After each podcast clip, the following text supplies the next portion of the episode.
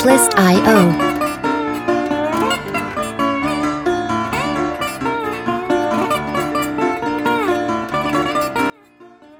Sou humano. Nada que é humano me é estranho. Assim dizia Teresa. Salve, salve, bem-vindas e bem-vindos mais uma vez à Geopolítica Acessível, um canal comprometido em socializar, compartilhar informações, análises e reflexões em geopolítica, sob o princípio de que a geopolítica é complexa, não é nada simplista, mas pode e deve ser acessível, socializada, estar presente de maneira bem informada e nada superficial em conversas do dia a dia.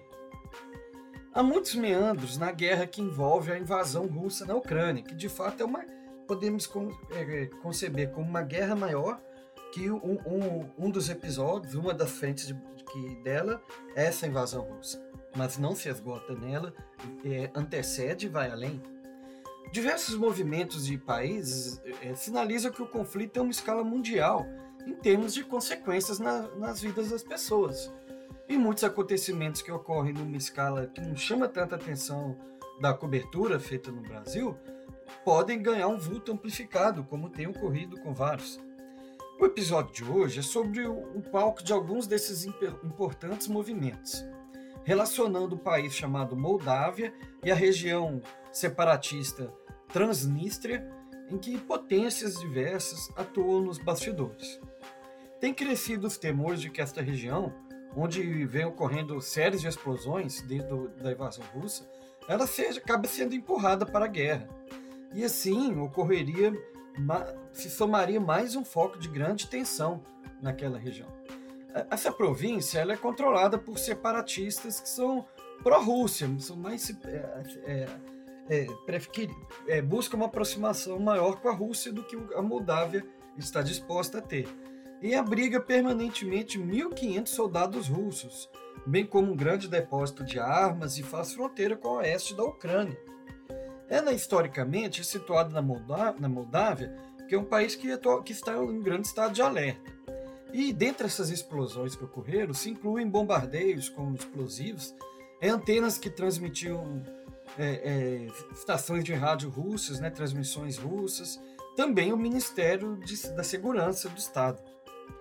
De fato, em meio a, a várias batalhas retóricas, é difícil saber se esses incidentes foram uma operação de bandeira falsa da Rússia ou foram atos genuínos de sabotagem por parte de grupos anti-russos. Mas, nos meados de abril de 2022, um alto comandante russo disse que um objetivo da, da nova, de uma nova ofensiva da Rússia na Ucrânia era tomar o controle do sul da Ucrânia e obter acesso a essa Transnistria. Para chegar à Transnistria, o, é, as forças russas precisariam é, de uma outra ofensiva em direção ao território ucraniano ali naquela região de Odessa, que foi prejudicada. A, a, as posições russas foram prejudicadas devido a um naufrágio que ocorreu é, recentemente de um cruzador russo chamado Moskva, que forçou outros navios de guerra russos a se afastarem da costa da Ucrânia. A questão é que o aparato militar da Transnistria não é nada intimidador, é de cerca de 7.500 soldados, o que seria muito temerário para ser usado em um ataque à Ucrânia partindo de sua fronteira, se, se estivesse ocorrendo lá fosse algo por parte das próprias, algo interno das forças da autossabotagem, né, das forças da Transnistria. E comentando sobre a explosão que ocorreu, no, no, essa específica do Ministério da Segurança, o governo da Moldávia disse que ela, essa explosão tinha como objetivo criar pretextos para sobrecarregar a situação de tensão e insegurança naquela região separatista. Já as autoridades da província da Transnistria tomaram medidas como instalação de postos militares nas entradas das cidades e o cancelamento de um desfile anual que ocorreria em 9 de maio é, da comemoração do, cham da, do chamado Dia da Vitória, ele é celebrado em muitos ex-estados soviéticos, que é um evento que homenageia soldados soviéticos que lutaram contra a Alemanha nazista na Segunda Guerra Mundial. Quem é essa Transnistria por que está sendo arrastada para a guerra na, da Ucrânia e por que se deve ter atenção nisso? Ocupando esparsamente cerca de 3.500 km, Aqui, em 1990, foi autoproclamada República da Moldávia de Pridnestrovskaya. Pridnestrovskaya é, não é reconhecida oficialmente por nenhum estado, a Transnistria. Ela possui um banco nacional, tem uma moeda nacional que se chama rublo, possui alfândega, além da própria bandeira e nacional. Também possui o próprio é, passaporte, embora a maioria de seus estimados 465 mil residentes tenha dupla ou tripla nacionalidade, que é Moldávia, Rússia, Moldava, Rússia e ucraniana. E historicamente, o território da Transnistria foi governado em vários momentos pelo, pelo, sucessivamente pelo Império Otomano, pelo Império Russo, pela Ucrânia e pela União Soviética. A principal cidade de lá chama-se Tiraspol. Grande parte da indústria da Moldávia está localizada na Transnistria em 2005, as autoridades desse país né, cortaram as ligações é, dessas indústrias com as bases que ficavam sediadas na Moldávia. Uma presença militar russa substancial né, né, ali na Transnistria prejudicou as relações da Moldávia com a Rússia no início do século XXI. Né, criou a Rússia como se fosse assim, a Rússia não reconhece oficialmente o país, mas deixa é, forças de segurança lá militares, né? Criou uma, então há uma rusga da Moldávia com a, com a, com a Rússia desde o início desse presente século. Mas a região, ela, ela de Transnistria, ela é cravada entre dois rios, né? Dniester e, e a fronteira dela, ela faz, além de fazer fronteira com a Ucrânia, ela é predominantemente de língua russa. E ela se separou, se buscou né, se separar da Moldávia e, e conseguiu pouco depois do colapso da União Soviética. Foi em 1992 que os separatistas travaram uma guerra com o governo da Moldávia, que era pró, abre aspas, pró-ocidente, né, fecha aspas, assim, que queriam distanciar da parte ali oriental russa. E esse, essa guerra terminou em centenas de mortes e acabou, só cessou com a intervenção do exército russo ao lado dos rebeldes que queriam se separar. Em resposta às aspirações e, e esses movimentos ali do, do, na região, a Constituição da Moldávia de 94 autorizou um status especial e como território semi-autônomo da Transnistria, assim como para uma outra região lá que chama Gagauzia. E o governo da Transnistria rejeitou essa oferta. Aí fez um plebiscito e a maioria esmagadora dos, dos residentes na, no território votou pela independência em um referendo né, que foi ocorrido no plebiscito em 2006. Embora, mesmo assim, a, a declaração da independência não, ainda não, não continue não sendo reconhecida em nenhum outro país oficialmente. Esse referendo, para ter uma ideia, 97% dos eleitores apoiaram a adesão à Rússia. E isso foi um golpe assim, fatal nas esperanças da Moldávia de, de conseguir, na época que ela buscava, é, é, junto com a Romênia e outros estados que, eram, é, que faziam parte da União Soviética ou eram da órbita da União Soviética, do Pacto de Varsóvia, entrasse na União Europeia. Embora, como nós vamos ver, recentemente ela, devido ao que tem ocorrido com a guerra ali na Ucrânia, a Moldávia buscou tirar é, um proveito, partido, para voltar novamente com esse movimento para entrar na União Europeia. Enquanto a maioria da população da Transnistria fala russo, a maioria da Moldávia é, é falante de romeno. Nós vamos aprofundar isso um pouco mais agora. O governo russo também ele sustenta é, basicamente a economia da Transnistria. Fornece gás gratu, gratuito, mantém a, a, a, as tropas que ela mantém lá também nos complexos militares movimentam economia, geram demandas de serviços e então, basicamente, o que ela fez foi criar um satélite russo ali nas fronteiras da União Europeia. E o país, a Transnistria, está repleto de símbolos soviéticos. A bandeira de, dela, dessa, que se declarou independência, a, a, bandeira dela é estampada com uma foice e um martelo. Tem uma enorme estátua de Lenin sobre o centro da principal cidade que a gente falou, Tiraspol, e um busto dele também fica do lado de fora da prefeitura, que é chamada Casa dos Sovietes. E a atual presidente da presidenta da Moldávia, chama Maia Sandu, ela constantemente manifesta oposição à secessão da Transnistria e busca que a comunidade internacional é, é, tome medidas mais assim, incisivas a respeito. E ela, uma das coisas que ela busca é que as tropas russas que ficam estacionadas ali ao longo da fronteira da Transnistria com a Moldávia sejam substituídas por uma missão de observação da Organização para a Segurança e Cooperação na Europa, que é uma proposta rejeitada pelos russos, ainda mais agora que a Rússia tinha feito antes da, da invasão na Ucrânia uma oferta para que forças de segurança da ONU, forças de paz da ONU ficassem ali na, na divisa das províncias separatistas pró-russas da Ucrânia e, e, na divisa delas com o território ucraniano e a Ucrânia não aceitou e outros países da União Europeia também não. E também, já que começamos a falar, quem é a Moldávia? A Moldávia é um país situado ali no canto nordeste da região dos Balcãs da Europa. A capital fica no centro-sul do país, se chama Chisinau. Anteriormente, ela era conhecida como Bessarábia.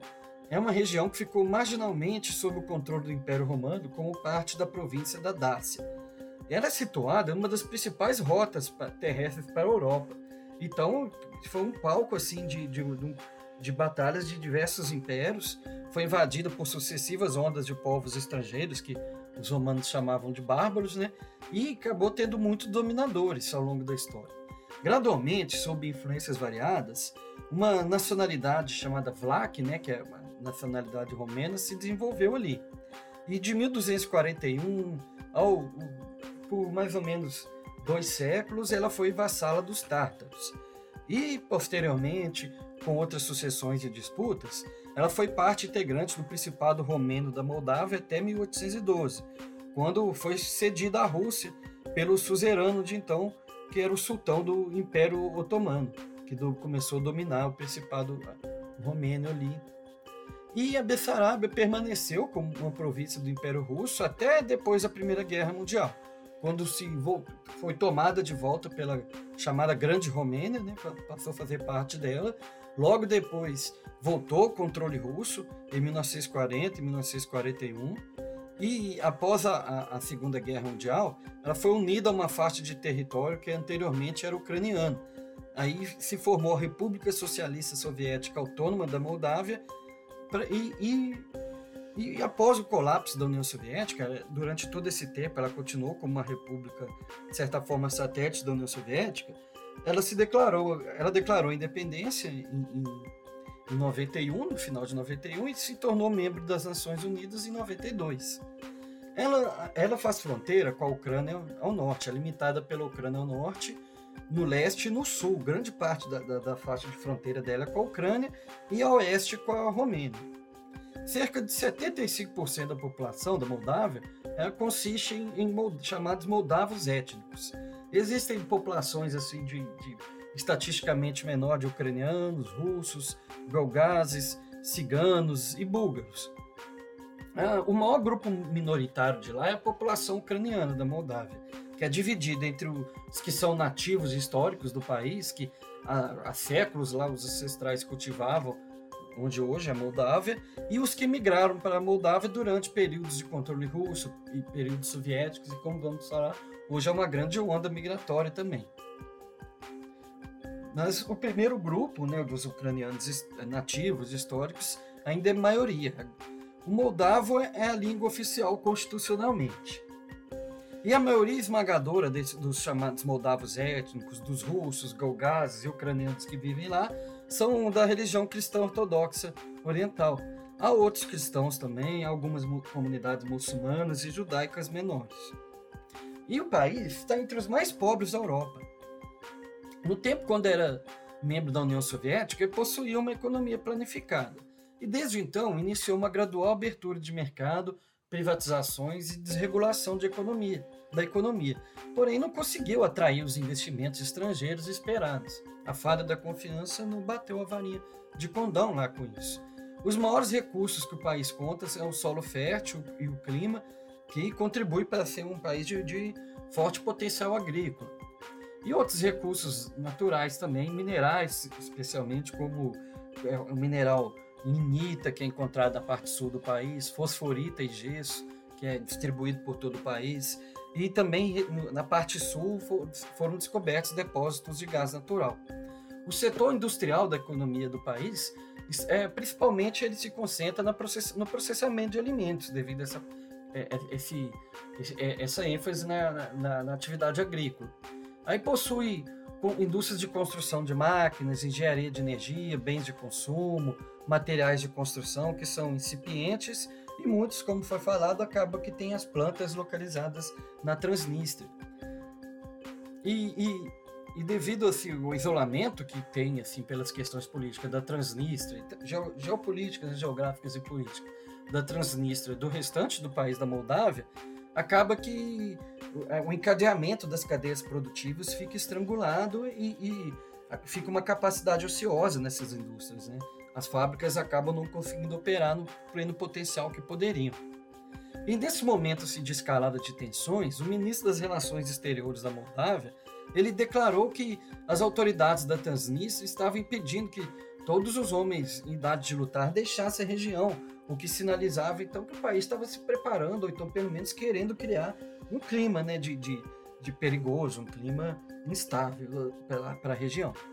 E, em meio a isso, ela acabou recebendo comunicados de autoridades públicas do governo russo, né, dando garantias de que a Rússia continua a reconhecer a integridade territorial da Moldávia, embora mantenha tropas lá na Transnistria. E, as, e nesses ataques que ocorreram na Transnistria, essas explosões, por, a gente falou a, a versão das autoridades da Moldávia, o que as autoridades da Transnistria estão se movimentando, mas o que, que elas declaram?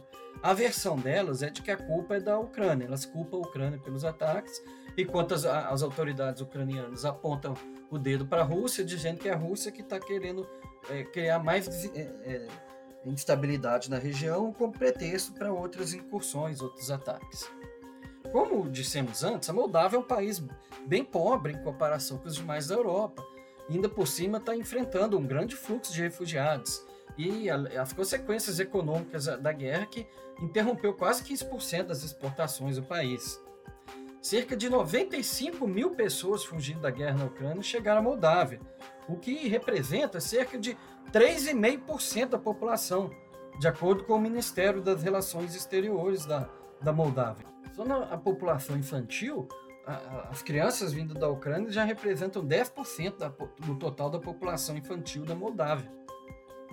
E, e essas é, exportações que a gente falou, do, do que foram estagnadas, que foram travadas, a grande parte delas, a maior parte delas, ia para a Ucrânia, para a Bielorrússia e para a Rússia. Seja, dois países que estão num lado, lado do conflito, né, Bielorrússia e Rússia, e um que está no outro lado, que é a Ucrânia. A inflação na Moldávia disparou para 22%, e os preços das importações subiram muito né, devido a isso, porque o, a inflação de custos que ocorre lá é, era, ganha mais força, porque o porto ucraniano lá que fica em Odessa, onde que teve os conflitos e um dos começos do, da, da parte do território em que a Rússia é, atacou, é, e é por onde seria é a maneira mais barata em termos logísticos para a Moldávia escoar as mercadorias, ali não está mais, o porto não está mais disponível para isso. Então o país ele tem usado isso tudo como uma cartas na manga para novamente buscar apoio é, é para buscar apoio econômico da, da União Europeia, bem como novamente agora ter mais é, poder, mais poder de barganha para conseguir adesão ao bloco. Ela reapresentou um pedido de adesão em março de 2022, logo após a Ucrânia ter apresentado também, ou seja, os países aproveitando a situação, estão buscando agora estreitar mais os laços com a União Europeia, inclusive econômicos. E o governo moldavo está ocupado atualmente em responder centenas de perguntas, de questões que a União Europeia encaminha para poder analisar a disponibilidade para adesão ao bloco. E logo depois disso, no, entre os meses de abril e maio de 2022, o, o, o governo da Moldávia anunciou que havia apresentado a, a, a, União Europeia, o, que, as respostas para os questionários iniciais foram, de, foram cerca de 369 perguntas. E agora está trabalhando em um outro documento que abrange duas mil outras questões sobre a compatibilidade do país com a legislação da União Europeia. Mas mesmo Estados membros da União Europeia que simpatizam com as propostas de adesão da Moldávia, além da Ucrânia e da Geórgia também que fez recentemente, dizem que esses países provavelmente não vão conseguir aderir tão cedo ao bloco. E em seguida, na metade de maio de 2022, vamos, não vamos perder a cronologia, o Reino Unido, os Estados Unidos, a França e a Alemanha abriram a discussão para equipar também a Moldávia com armas padrão OTAN, entre aspas. Essa discussão caminha em uma comissão conjunta com a Polônia e a Ucrânia. A secretária de Relações Exteriores da Moldávia afirmou que quer proteger a parte sudoeste do país do, de perigos russos.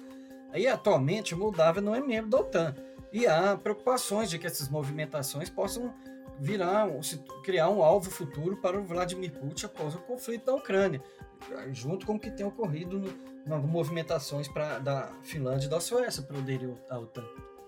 O, e, essas outras potências, Reino Unido, Estados Unidos, França e Alemanha, conversaram sobre a assinatura de uma forma de garantia de segurança para que continue fornecendo armamento e apoio a longo prazo, tanto para a Ucrânia e agora tentando viabilizar também para a Moldávia. Mais adiante, algumas semanas depois, no final de maio, o líder da oposição ao governo da Moldávia, que é um ex-presidente que é pró-Rússia, ele foi detido por acusações de corrupção. Elas podem ser verídicas, é, fundamentadas ou não, mas isso é um padrão repetido para figuras, entre aspas, indesejáveis. Né? Como foi falado aqui que aconteceu na Ucrânia, no episódio sobre a Rússia e os interesses nas eleições dos Estados Unidos, né? um episódio de geopolítica excessiva. Aí então é, foram divulgadas fotografias mostrando membros do Serviço de Informação e Segurança da Moldávia escoltando esse o chefe que é o chefe de partido do partido de oposição até uma van depois que ele foi detido na casa dele. E a investigação se concentrou em supostos atos de enriquecimento ilícito. É, em, abre aspas, de enriquecimento ilícito, corrupção passiva, financiamento ilegal de partidos e traição, fecha aspas, né? Porque são as, as alegações do inquérito. Os porta-vozes do governo russo disseram logo a seguir que o governo estava preocupado com essa detenção, pedindo às autoridades moldavas que respeitem os direitos dos opositores.